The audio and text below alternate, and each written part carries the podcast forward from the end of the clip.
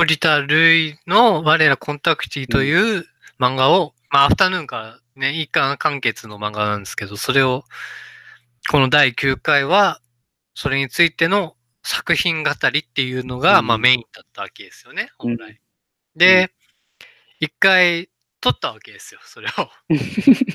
ラジオをね、一回収録したわけなんですけど、それがあまりにもちょっと難しすぎたというか、ね。あまりにもこう、音声メディアで伝えるにはうん困難が伴ってたわけですよ。まあ、まず俺がどこ、どこやってんの状態やったからね。あ、今どこ？みたいな。まあ、その、どういう意味なのかっていうと、まあ僕が用意してきたものが、えー一コマ一コマレベルなんですよね。で、ロコさんはもっと、物語レベルの話だと思ってたんで、そうね。そこでまずそこが生じて、うん、うん。うん、だからその、情報の、その、つなげる部分っていうのが合わなかったっていう、うん、うん、うん。そういうのがあって、結局僕はその、自分で準備してきたものをブログに書いたわけですね。ありがとうございます。で、じゃあ第9回どうするかってなった時に、まあ我らコンタクティをもう一回リベンジしようって話になったんですけど、まあ、俺がオファーしてね、それは。はいはい。で、で、今回に至るわけなんですが、はい、はい。まあ内在性の問題というか、僕の中で、漫画っていうのは多様な読み方があり、多角的であるここよね。ものであるから、うん。うん、いろんなものがあるはずなんですよ。可能性という意味で。うん。で、僕が書いたコンタクティの記事は、うん、僕のそのコンタクティをラジオ第9回に向けてまとめ上げるのに、えー一緒に準備してきたものなので、うん。それをただブログに書き写したっていうだけの記事なんですけど、うん。僕の中では、あれ以上の読み方がなかったんです。結論を言うと。結論を言うと、だから、ブログ記事以上の読みが僕にはなかったんです。僕の内在的な問題で。うん。多角的であるはずなのに、僕は読み方がすごい一一面的なんだなっていうのが。痛感したわけですね。第9回、今回、コンタクティをリベンジしようって話になってから、うん。いろいろ考えたわけですよ。我らコンタクティを読みながらパラパラと。うん。そうすると、あれこれとかどうかなとか思うと、あ、ブログに書いてあるみたいな。もう書いてあるじゃんみたいな話になるわけですよ。そうねそうなるとあれ？うん。俺の内在性なものってどうなのっていう。多角的であるはずなのに、俺全然一面的じゃんみたいな。うん。あれ、何？あれ、まとめたらおしまいなの？俺の中でってっていう問題が出てくるわけですよ。はい、はい、はい。や、そこよね。漫画の表現っていうところで、まずだ、から僕は今回、コンタクティに関しては、ね、何の準準備をしていないと。ブログに書いたものが僕の答えだというスタンスなんですよね。だから、コンタクティについてこれから話すわけですよね。。ロゴさんがなんかその話したいことがあるっていうスタンスじゃないですか。うん、まあ、そうですね。リベンジっていう名目ではそうですよ。だ内在的な問題で、ある一面的な見方が定着してしまうと、人は容易に多角的に見られないっていう問題なんですよ、これは。うーん。そうやね。だから。な僕の中でこ固着化してしまってるわけですよね。あ、固着じゃない、固定化してしまってるわけですよ。なんて、きれちょっあの読み方が、あの記事のような読み方が僕の中で固定化してしまってるわけですよ。それをどうにか破な破かないと、僕は、我らコンタクティについて、あまり提示するものがないっていう。そういう立場なんですよね。なんかそうやね。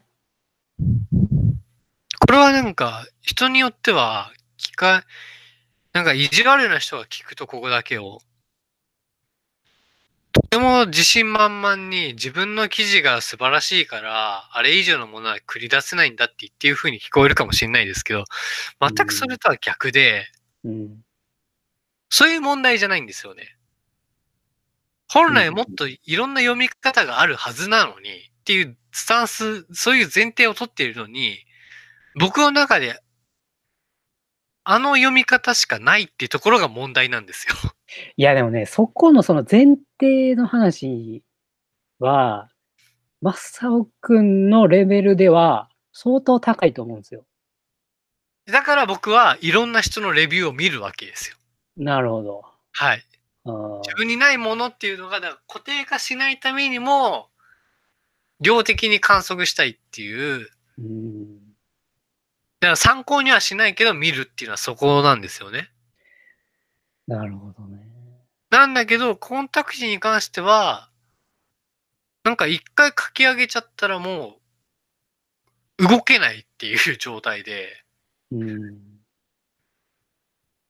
困ってますね。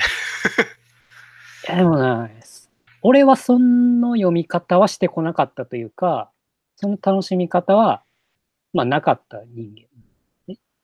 だから、が今回だから、テーマとして扱って、我らコンタクティ読んで、なんやろうな。まあ、もう一回読むよね、やっぱり。うん。一回じゃなくて。ちゃんと。うん。だそこで、まあ、わからない部分もやっぱ出てくるし、まあ、直接正雄君に聞いた方が いいんじゃね？みたいなうん。こともあるじゃないですか。だから、やってくださいよ、そこはちょっとさ。やってくださいよっておかしいけど。うんじゃあ、な、な、な、なんですか、じゃあ。いや、でもなんか答え出出ちゃってる感じもするけどな、なんか。なんうーん。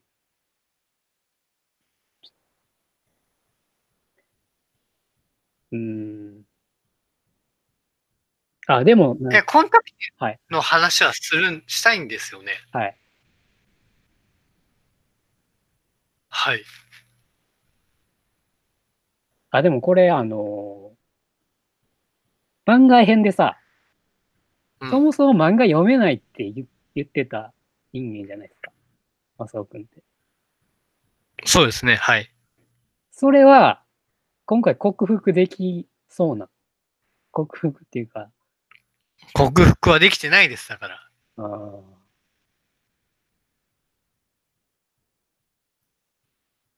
うん、うん、そうか。だ漫画の表現っていうのは、まあ今回扱っても、これは相当難題なものだっていうのを、まあ、分かっちゃったから、だコンタクティあ、難しいな。どどうしよう。もう見ながら聞いてもいいですかじゃあ。まあ、大丈夫です、大丈夫です。まず、もうまずズバリ言っちゃってるもんね。このロマンの功罪という。あ、僕のブログですか？あ 僕のブログを読みながら言うんですか？びっくりです。あ、僕的に本編の話かなと思ってたんですけど、いや、本編の話はあるけどさ、はいちょ。っと待ってくださいよ。時間くださいよ、ちょっと。あ全然いいですようん。あの、繋いでるんで。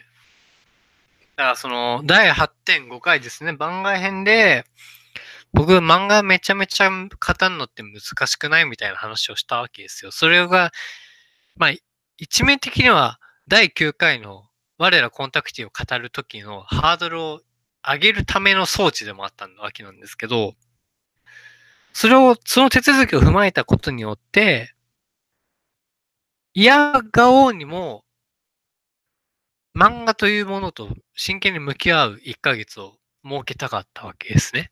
で、その結果、僕はそのブログでまとめたようなそういう準備をしてきたうん。つもりだったんですけど、それはうんはっきり言ってラジオという媒体を完全に無視したレベルの情報だったんです。うん。ってなると、僕がその時直面したのは、うーん、伝えることっていうことの、うん。をもう完全に度外視していた自分ということですよね。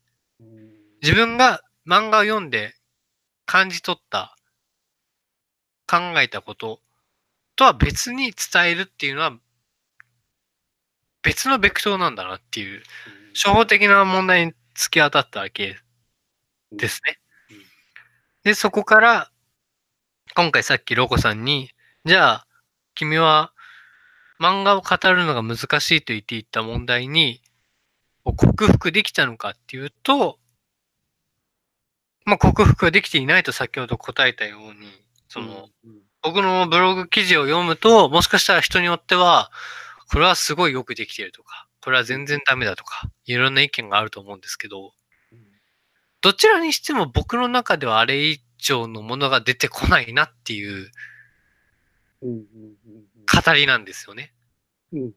で、それはその、自分でめちゃめちゃ持ち上げてるとか、えーあるいはこう、卑下しているとか、そういう賠償的な話じゃなく、うん。何度も言うように前提として漫画っていうのはいろんな読み方があるはずなのに、うん僕はその書き上げてしまったものに対して多角的なうん表現っていうのが思いつかないというところに問題を感じているうん。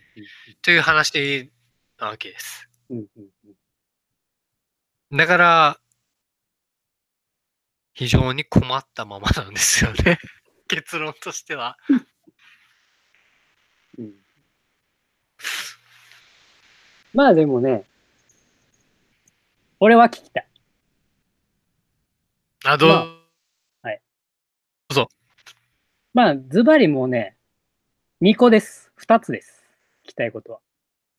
はい。まず、この物語は、うん。ハッピーエンドなのか？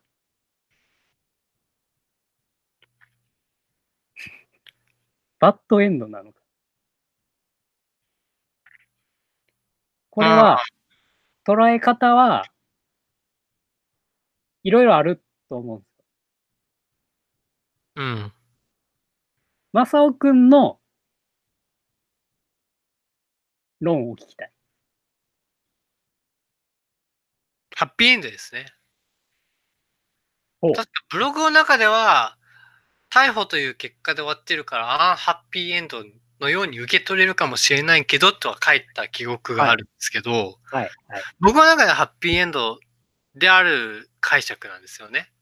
それは何でかっていうと、はいこれはブログでは書いてないんですけど、冒頭のかなえちゃんと和樹の第1話の目線っていうのが、かなえちゃんは飲み会の後、あるいは歩道橋を渡って和樹と出会うまで、ずっと目線が下なんですよ。出会うまでが。はい。はい。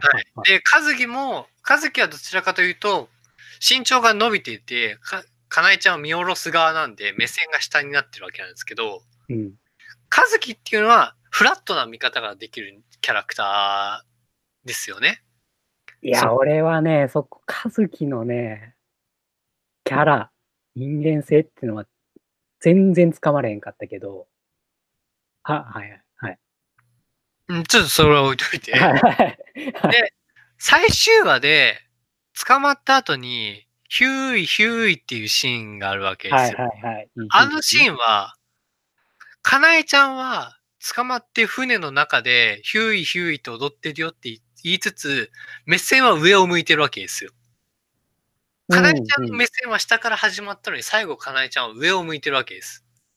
で、一方で和樹は、ヒューイ、ヒューイって言いながら、涙を流しながら踊って終わるんですよ。おおだからここは目線の揺らぎっていう部分があって、で、最近僕、あの、文豪ステレイドックスっていうアニメ、めちゃめちゃハマってまして。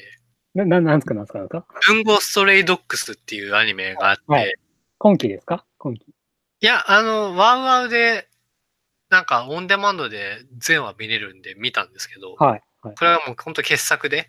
傑作？本当傑作だったんですけど、あの、文豪ストレイドックスの特徴的な演出に飛行機雲を使うっていうシーンがあるんですよ。画面のキャラクターは動いてないんだけど、奥に映っている青空で飛行機雲がゆっくりこう線を引いているっていうシーンがあるんですよね。で、その飛行機雲って何なんだろうみたいな思うわけですよ。で、それは飛行機雲はさ、キャラクターたちが向かうべき場所を指してるわけです。方向を。だ矢印になってるわけですよ。あ飛行機雲が。さ、キャラクターたちのさ、行くべき場所っていう。はいはい、はい、将来的なものを暗示してるわけなんですよ。暗示ね。はい、はい、はい。そういう、そこから受け取ると、ロケットが上に地球を出て宇宙空間に出ていく、その、ロケットの光、あるいは、こう、上昇していく、その、あとっていうのも、どこぞなく飛行機雲っぽいんですよ。ああ。だからもう僕はもうまんまそのロマンの消化っていうふうに書いた気がしますけど、はいはい、その、上昇しちゃって、行っちゃったから、ロマンが。うんうんうん、そのところだけ見れば、ハッピーエンドだよねっていう。で、僕はだからその、ただ、一面的ではない、アンビバレントな物語だから、うん。だからそれを功罪っていうふうに書きましたけど、うんうん、確かにそのその罪の部分で言えば、そうな罪を犯してしまっているわけだから、はい、ハッピーエンドかもしれないけど、僕は目線の部分と、ロケットの、その、上昇していく、消化していく様っていうのを捉えると、うん、キャラたちは幸せだったのではないかっていう。うん、うん、うん、うん、うん。いやー、いいですね。なあ、なんていうんですかね。果たしてこの物語はキャラのし、幸せ、幸福、不幸とかいうのを、読者の目線で測れるのかっていう問題がある。何その、何そのそもそも論は。どういうことですか？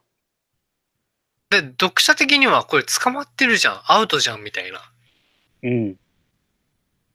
イメージを抱かせるんですけど。そうやね。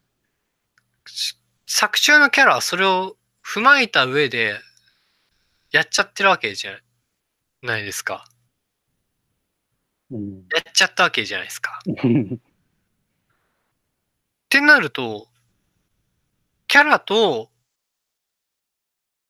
読者が抱くイメージにギャップがあるわけですよ。それを、読者側の倫理で、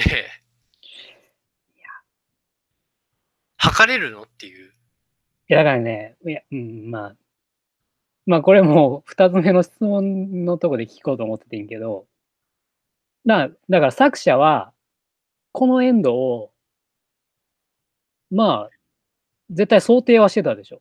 このエンドをね。作る、うん作るその過程はわからんけど。うん。で、まあ、正雄君はそう受け取ったと。で、今、俺は正雄君のその話を聞いて、あ、みたいなんで、まあ、受け取ったと。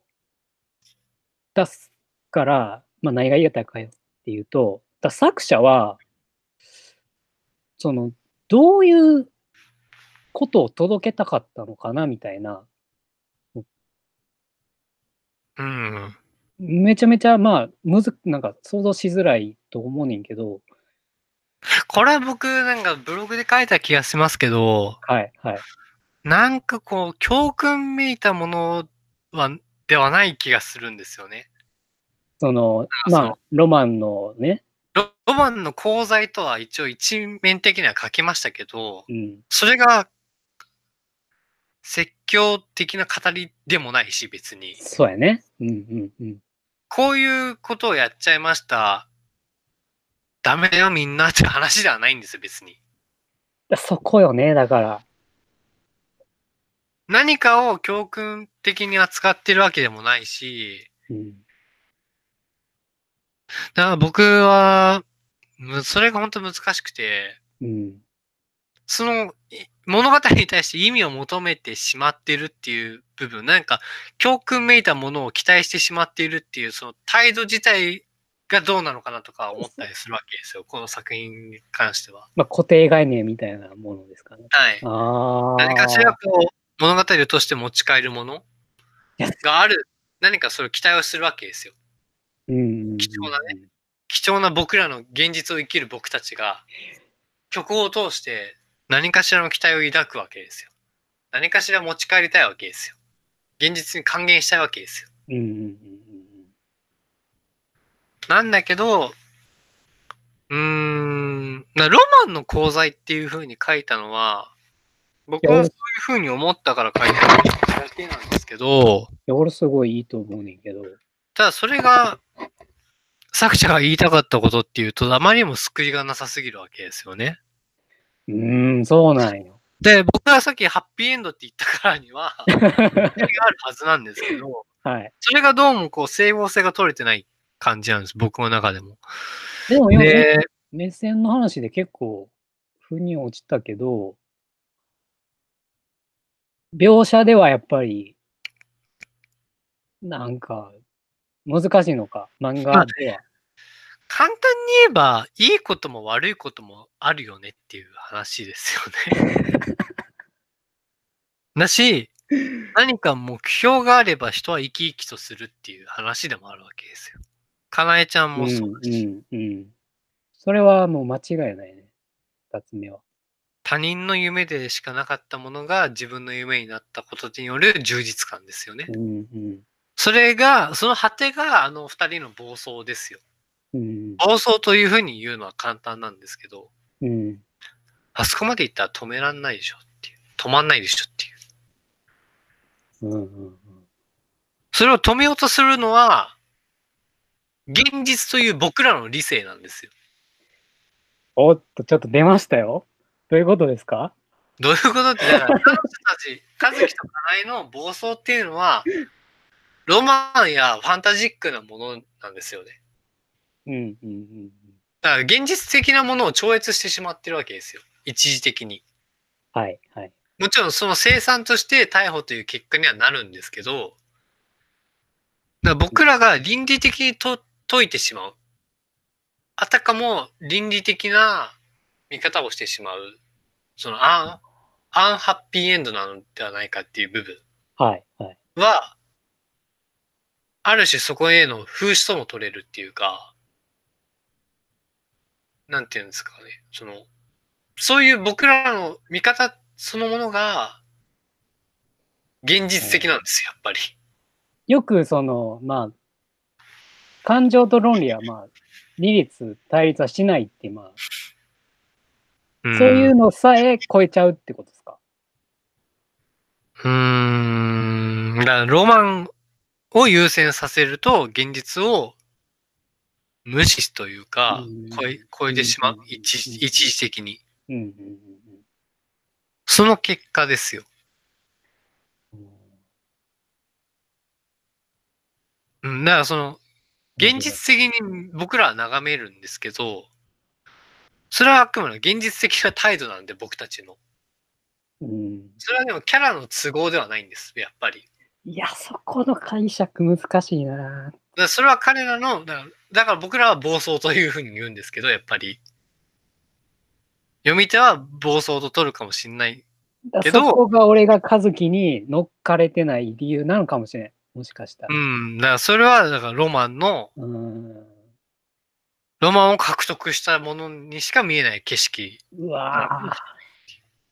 ちょっと、えぐいとこ書きすぎですって。いや、だからそれは今、今考えただけですけど、僕もそこは本当難しくて、おー。いやー。いや、でも、この、いや、うん。いや、でも、ここに立ち向かうのはやっぱ、ラジオならではですよ。え？いや、この瞬間がやっぱ、その、俺らがコンタクティを楽しんあでるまあ、間楽違いなく、まあ、情報レベルで言えば、今我々はコンタクティしてますよ。そうやろ？そういうはいことを言いたいんですよ。俺たちコンタクティですよ。俺 うん。そういうことですよ。うん。いやーすごいね。そう中、中小とか、うん中小、うん、高すぎますわ、ちょっと。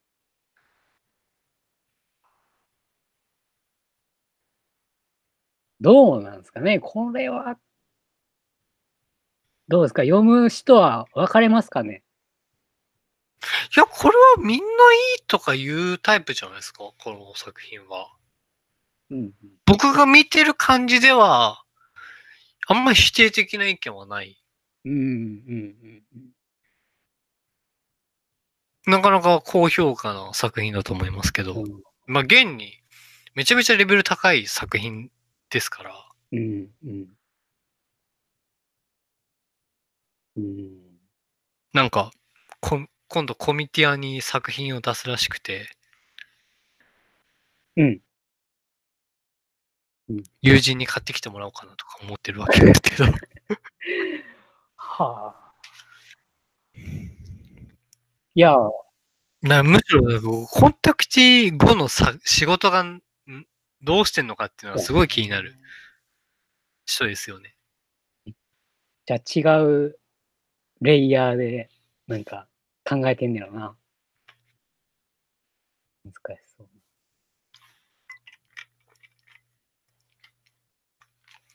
いや、もう、はい、解決しましたよ。解決というか、俺の疑問は、いや、これ、ロッ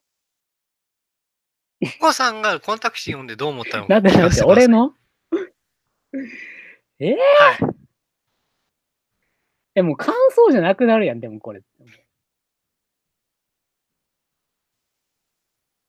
や、いいですよ、えー別に。うーん、どう、いや、いや、でもね、うーんまあ、その、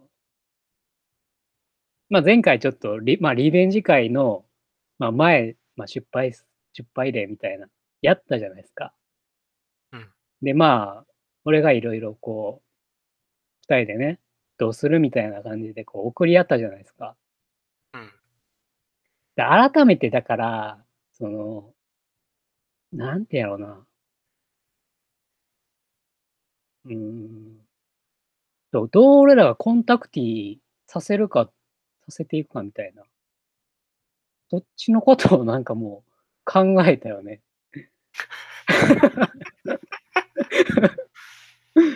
ああ、もうそんだけ、もう漫画よりラジオなんですね。かもしれんな、だから。なるほど。なある種、だから刺激、刺激ですよ。ものすごい。うんダメージという名の。そういう意味ではバッドエンドかもしれん。そういう意味では。うん。なんかその、ラジオやる前に、僕の記事に引っ張られようが引っ張られなくても、なんかロコさんの意見聞きたいですみたいな僕聞いた、言った気がするんですけど、結構前に。めちゃめちゃ引っ張られてますじゃん。もうそれは、それはもう、しょうがない。その、ね。マサオ君をこう、再生させなあかんから。再生。そう。どう、ね。その、いやでも、なんやろね。いや、俺の視点なんかだってずっとあの、かなえちゃん視点よ、ずっと。俺なんか。うん。あ、僕もかなえちゃんですよ、やっぱ。かなえちゃんは主人公だなと思いながら。いやでも、なんやろな。いや、俺はね、か 俺はかなえちゃんなんよ。ずっと。え？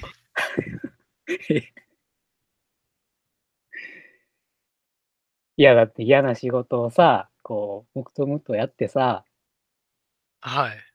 その、まあ、俺らのその日本社会のそのなんか閉塞感みたいな、こう、言ってたやん、こう、ブツブツと。なんか日本社会の閉塞感？それ言ってたやんタームがでかい。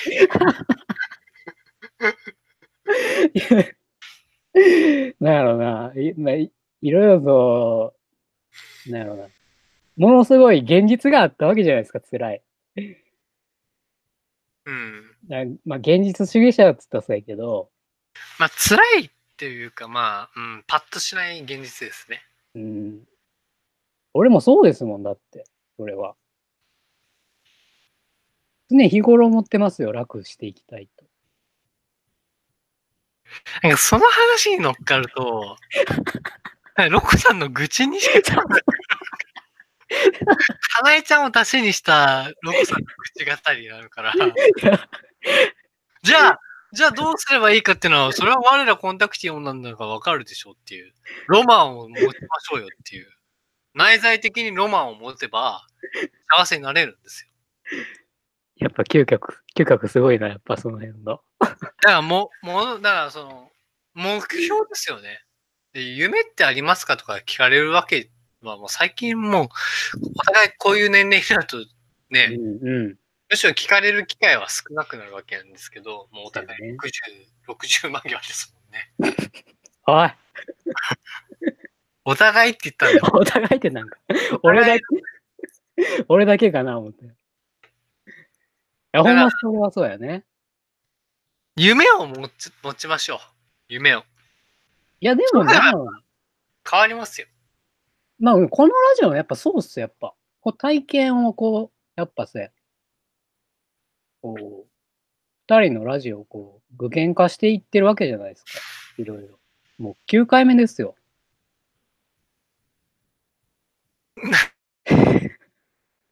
なんで、なんなんでだろう。なんか、ロカさんがそういう話すると、うん、なんか、そっちの方に行っちゃいそうで、それはさ、鼻利きすぎやって。ブレーキかけたくなっちゃうんだよ。あそれ、おいおいおいみたいな。それは第8回でやったやつやん、みたいな。第8回でやった自分探しじゃん、みたいな。おい、俺俺の引き出しを閉めるな、すぐに。だから、内在的な問題ですよ、やっぱ。内在的？なんか、やっぱ夢は持った方がいいですね。うん。いやー、だから、難しい。夢ね。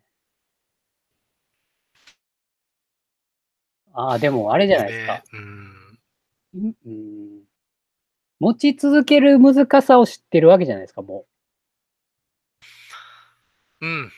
あの、ブルーピリオドとかでもやったじゃないですか。その辺。触ったじゃないですか。ね。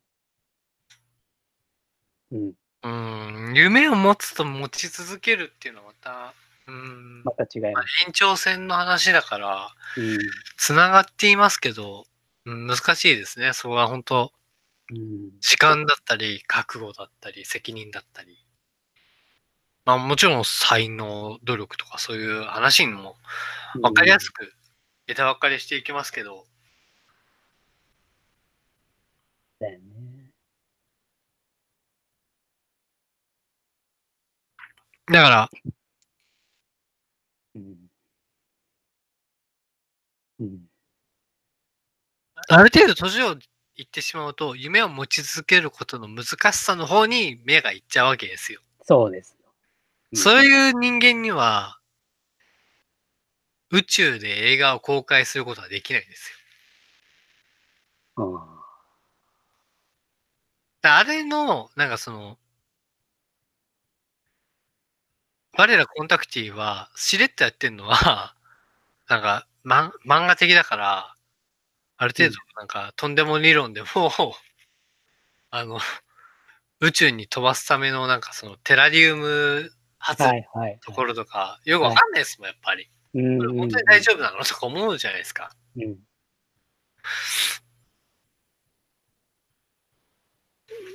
なんだけど、なんかその辺を一人でカバーしちゃったわけですよね、和樹が。そうやね。あの辺のなんか、その、和樹のポテンシャルの高さっていうのは、作中はい。で細かく、細かくというか、その、いちいちツッコミが入ってないわけですよね。うん。これお前一人で作ったのかよ、すげえ、みたいな。あまあ、あそ。の和樹のポテンシャルありきの企画なわけですよね。うんうん。でも、和樹一人ではあのロケットは飛ばせなかったわけ。っうん。ていうところに僕はかなえちゃんという存在がとても主人公に思える。かなえちゃんが入ったことによってっていう物語なんで、うんうんうんうん。全部が動き出したっていう。はいはい。だからかなえちゃんが主人公ですね。そっちからかなえちゃんに行くのか。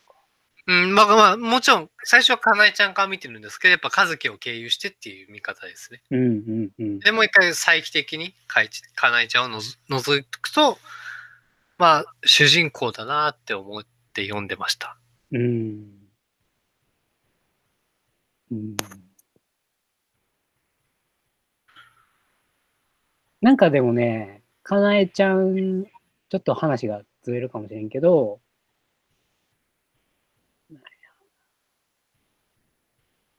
まあさっきだからかなえちゃんが、その、なんていうのかな。かなえちゃんは俺だったっていう話俺だ。ったって、そうそうそうそう。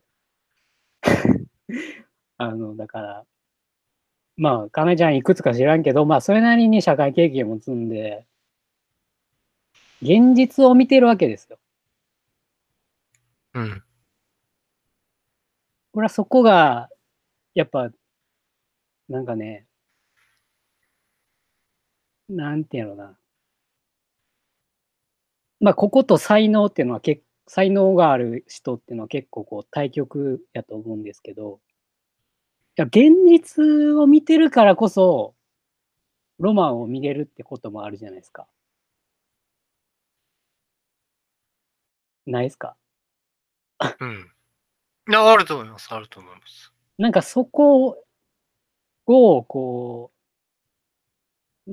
なんかこう、ラジオとリンクさせたい。いや、非常に今面白い。現実を見てるからこそロマンが見える。まあ、うん非常に面白いですね。なんかその、かなえちゃんって、何の才能があるのとか言われるとかなり困るキャラクターだと思うんですよね。うん特別こう、容姿が綺麗ってわけでもないし、何かこう、スキル的なものがあるわけでもなく、うん。ただ、かなえちゃんの、その、他人を気配るっていう優しさの部分ですよね。それが、結局、リホコさんだったり、鉄平だったり、とかそういう、こう、和樹の小さな世界の人間関係をうまく場をつなぐっていう、うん。かなえちゃんのバランスの良さというか、そこが彼女のやっぱ良さが出てる。象徴的なシーンだと思うんですけど、な、結果的にこう、かなえちゃんはロケット開発になんかこう、何を与えたのかっていうと、やっぱこう、和樹の周りを変えたっていう、だからそれが結果的に和樹を変えたってことになるんだと思うんですよね。それはだから、かなえちゃんの行動力ありきなんですよ。うん。だかなえちゃんは行動できるんです。現実で腐ってても、ロマンがあれば、現実の中で行動できるんですよ。うんうんうんうん。だからそこですよ、やっぱ。そこは、えーっと、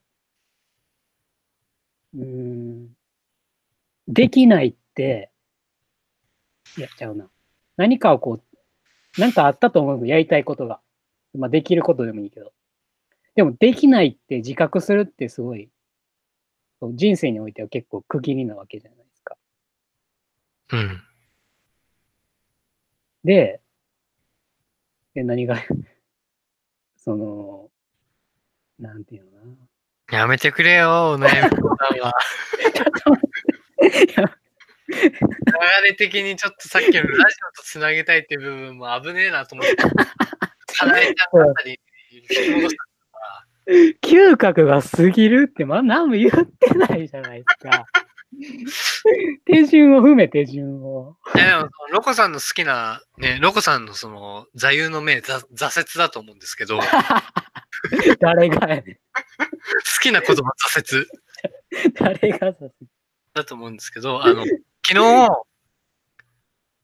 昨日なんだっけな、テレ東のスポーツニュースで、今、卓球やってるじゃないですか、世界卓球。うん、うん。えー、あ、医師の卓球じゃないですよ。ツイッターが面白い医師の卓球じゃなく聞て、いてない、聞いてない。世界卓球の。まあ、卓球ってやっぱ中国なんですよね。ああ。中国は強くて、うん中国8000万人ぐらいいるんですよね。競技人口。8000万。はい。で、えー中国のその強さの秘訣みたいな、その、うん結局その、超選ばれし者たちっていうのがいて、それは国が要請してるんですけど、国の機関というかその施設があって、そこに1軍2軍合わせて100人ぐらい選ばれし。中国の全国から選ばれし、つわものたちが日々、こう、練習をしているっていう状況に、そこに至るまでのもっと幼少の段階の、育成段階の育成段あ話なんですけど、よくサッカーとかで成功体験がどうのこうのとか言うじゃないですか。あ。うーん、うん、うん、うん。中国の卓球は逆でした。逆？失敗から学ばさせるっていう。ああ。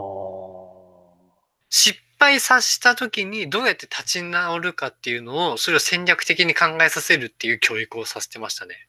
卓球。それはもちろん、リバウンドメンタルとか、はい、はい、まあかかってくるんですけど、なんか、ミスった時のコントロールの仕方、メンタルだけじゃなく、戦略的に、うん、うん、うん。あるいは技術的にっていう、その失敗から学ばさせるっていうのが、うーん。その中国卓球らしいんですよ。面白い、面白い。あ、これ、エルロコ案件だなと思って昨日見てて。俺、俺案件。俺案件ではないけど、別に。なんてやろう。うーん。なんか、それはね、サッカー見てて、もう、その、まあ、なんてやろうな。成長過程っていうのはすごい興味あるけど、結局なんか宗教みたいな話になるんですかね。宗教？哲学？一個思ったんは、あの、性善説的な考え方みたいな。日本人って絶対、なんていうの？そうやんか。え、そうですか？え？ちゃう？僕は違いますね。マジで？はちょっと待って、俺、逆かもしれん。性、性悪説。い。はい。性悪説が、まあ人間は基本的に悪い人って感じやんか。はい。あ、逆か。だから今の話で言うと、え、ちょっと待って、言われへんわ。ちょっと待って。な要はだから、なんか、日本の、なんなんてやろな。その、人はこうさ、他人はなんか、いい人じゃないよっていう教育をさ、受けてきた人らって、うん。まあ共感はできない、今、こう、なんか、それなりに生きてきて。もうそこに同意、同意馬まではいかんけど、まあそうやな、言ってることはわかるな、みたいなのもあるじゃないですか。うん。まあ、とてもよくわかるっていうのが僕の印象です。でもなんか、その、善の部分ですよね、だから。うん。良心って言い換えたらいいんかな。なんてやろその良心があればこう、生きていける人っていうのも、なかなかこう、ね、その、教えることっていうのはすごい難しいじゃないですか、子供の頃。うん。何が言いたいのかちょっとよくわからないようになっていたけど、うん。非常に僕もどうすんのかなと思いながら聞いてます。これは、うんカットやな、これは。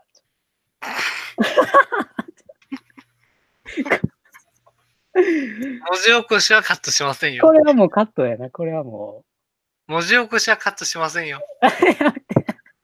う。お願い。お願いします。俺案件じゃねえよ、その卓球の話はちょっと。いや、違うんですよ。だから失敗から学ぶっていうところが、うん。とても現実的な話だと思うんですよ。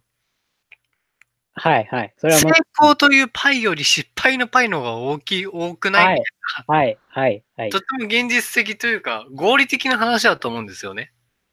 ただ、成功体験の方がより快楽的だから、その、あよりこう、なんていうんですか、成功の旨味を知れるから、よ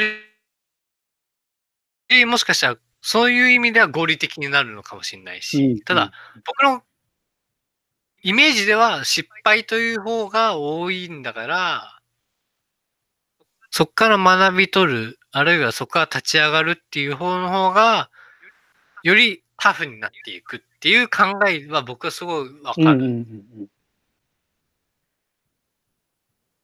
人間なので、だからその、かなえちゃんですよね。はいはい。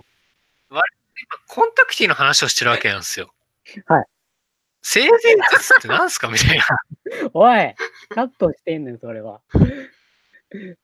なかなかったこと言ってくれ、もう。はい。で？で、かなえちゃんは、その、クラスのリーダー的存在だったっていう過去があるわけですよ。小学生時代。うん。で要するにスクールカースト上位だったわけですよね。うん。小学校時代であんまスクールカーストっていうのはあんまこう出てこないっていう研究もあるんですけど、中学校ぐらいから、こう、うん如実に現れてくるっていう。はいまあ、ただ、その、いわゆるコントロールしている側だったわけですよ。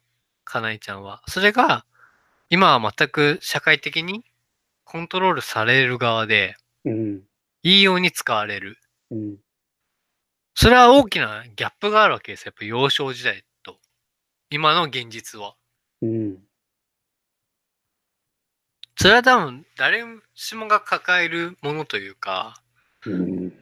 もちろんみんな、なだらかに、ある程度のポジションをずっと、ある程度のポジションのまま行きたいのかもしれないけど、そうはいかないじゃないですか。多少の落差があるっていうか、上下があるというか。うん。そこで、どうこう、現実と向き合うのかっていうのは、つまりイコール失敗と向き合っていくのかっていう部分であるし、あかねちゃんは、仕事は単純に、えー稼ぎのために仕事をしてるだけで、別に他に当てがあるんだったら、お金持ちになるんだったら、仕事を辞めら、辞めたいなと思ってるぐらいの仕事なんですよ、今。かなえちゃんがやってた仕事っていうのは。うんで、そこに転がり込んできた、その宇宙、ロケットの話。和樹の。うん。うん。うん。で、金になるかなと思ってたんだけど、だんだんそれが、お金どうこうの話じゃなくなってくるっていうのが、面白いところじゃないですか。はい。はい。はい。だからとてもお金っていうのは現実的な話なんですよ。うん。その超現実を見ていたかなえちゃんが、ロマンに引っ張られていくってところが面白くないですか？うん。うん。うん。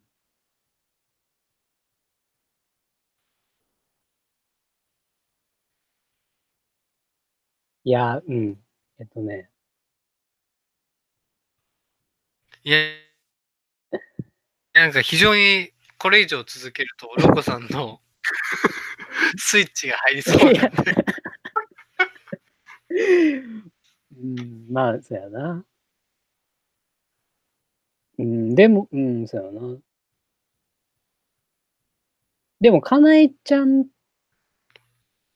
の、なんかこう、まあ、俺はか、俺はかなえちゃんみたいなこと言っちゃったけど、うん。なんていうのかな。こう、他人からこうあるべきみたいなのを、こう、はみ出てほしいみたいな、はい。超えていってほしいみたいな、キャラやったんですよ、かなえちゃんは、俺は。だから、まさくんの、まあちょっと、ちょっと似てるか似てないかよくわからんけど、うん。まあ俺もそそこはすごい思った。その、だからその、はみ出るにはやっぱ、ロマンですよ。そうやな。そこやな、やっぱ。だって、お金っていうものが、ものすごく現実的な物差しなんですよ。お金自体が。うん。それを、とても社会的な利益を、むしろ被害というか、損害ですね。うん。かなえちゃんは逮捕されるわけですから。逮捕させ、知ら、逮捕されたわけですから。うん。それを被っているっていうのはとても現実的に見れば不利益でしかない。うん。けども、ロマンのために合理的に、かなえちゃんの中の現実的な選択はあれだったわけですよ。はい。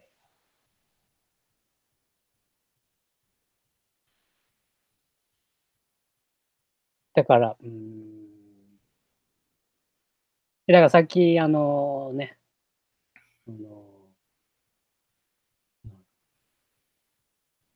まあ、読者を、なんか俺はど、それなりに読者は選ぶと思ってるんですよ。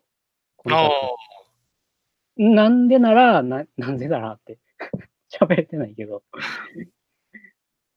だから、まあ、ヒエラルキーで言う、まあ、上位の人らにはやっぱりこれは響かんかなっていうのは、今思った。ああ、絶賛だとか褒めたたいてるのはもう底辺だと。上級国民ではないと。そこまでは言ってない。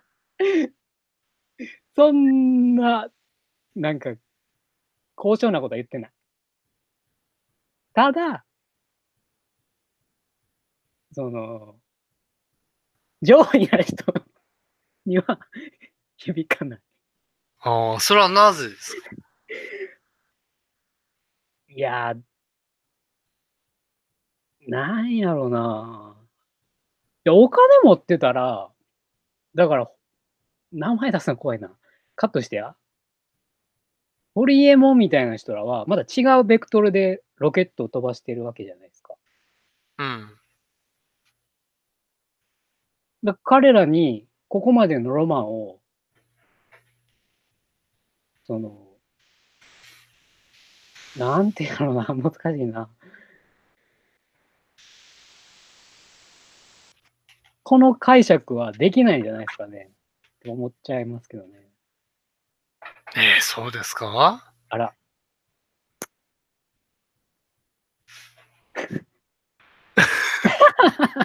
まあ、ええお金持ちだったら、まあ自分た、自分がちょっと金持ちじゃないから、そう思い思えちゃうんかもしれんけど、ただ間違いなく言えることは、この物語が刺さらない人が上級国民であろうがなかろうが、それはとても些細なことで、この物語がわかる人は、とわからない人であるんだったら、わかる人でありたいなとは思う。はい、それが言いたかった。はい、そういう感じで。そういう感じですよね。そういうことです。素晴らしい。ということでね、はい。第9回。大玉文章第9回。これにて。いいですか他にコンタクティなんか喋り足りないことはないですか？大丈夫です。はい。じゃあ、第10回で会いましょう。ここまでのお相手は、ご機嫌な正雄と、何その枕言葉。疲労困憊のエルロコでした。ありがとうございました。ありがとうございました。